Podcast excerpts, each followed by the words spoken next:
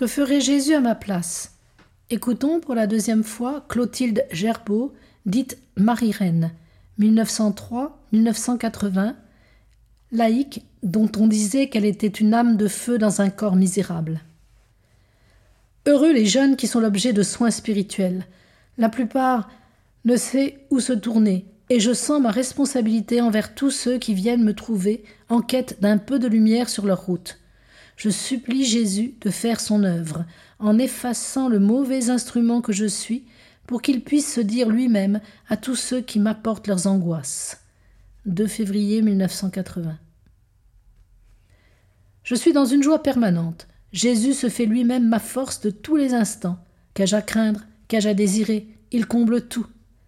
25 février 1976.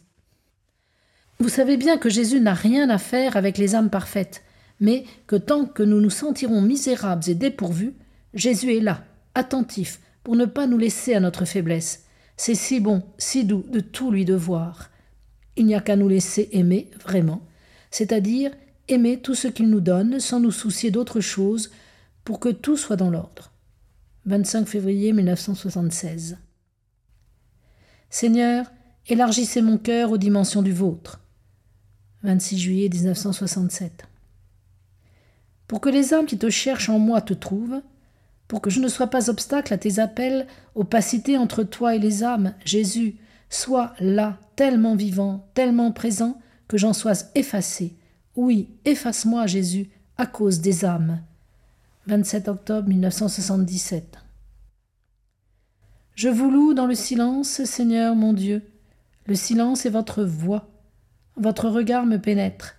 Que je ne cherche et veuille aucune autre oraison que cette plénitude de conformité, que cet abandon de ma faculté de penser, de sentir, de vivre d'une autre vie que la vôtre. Que votre silence, Seigneur, soit en moi, qu'il m'absorbe totalement pour que je n'entende que votre parole.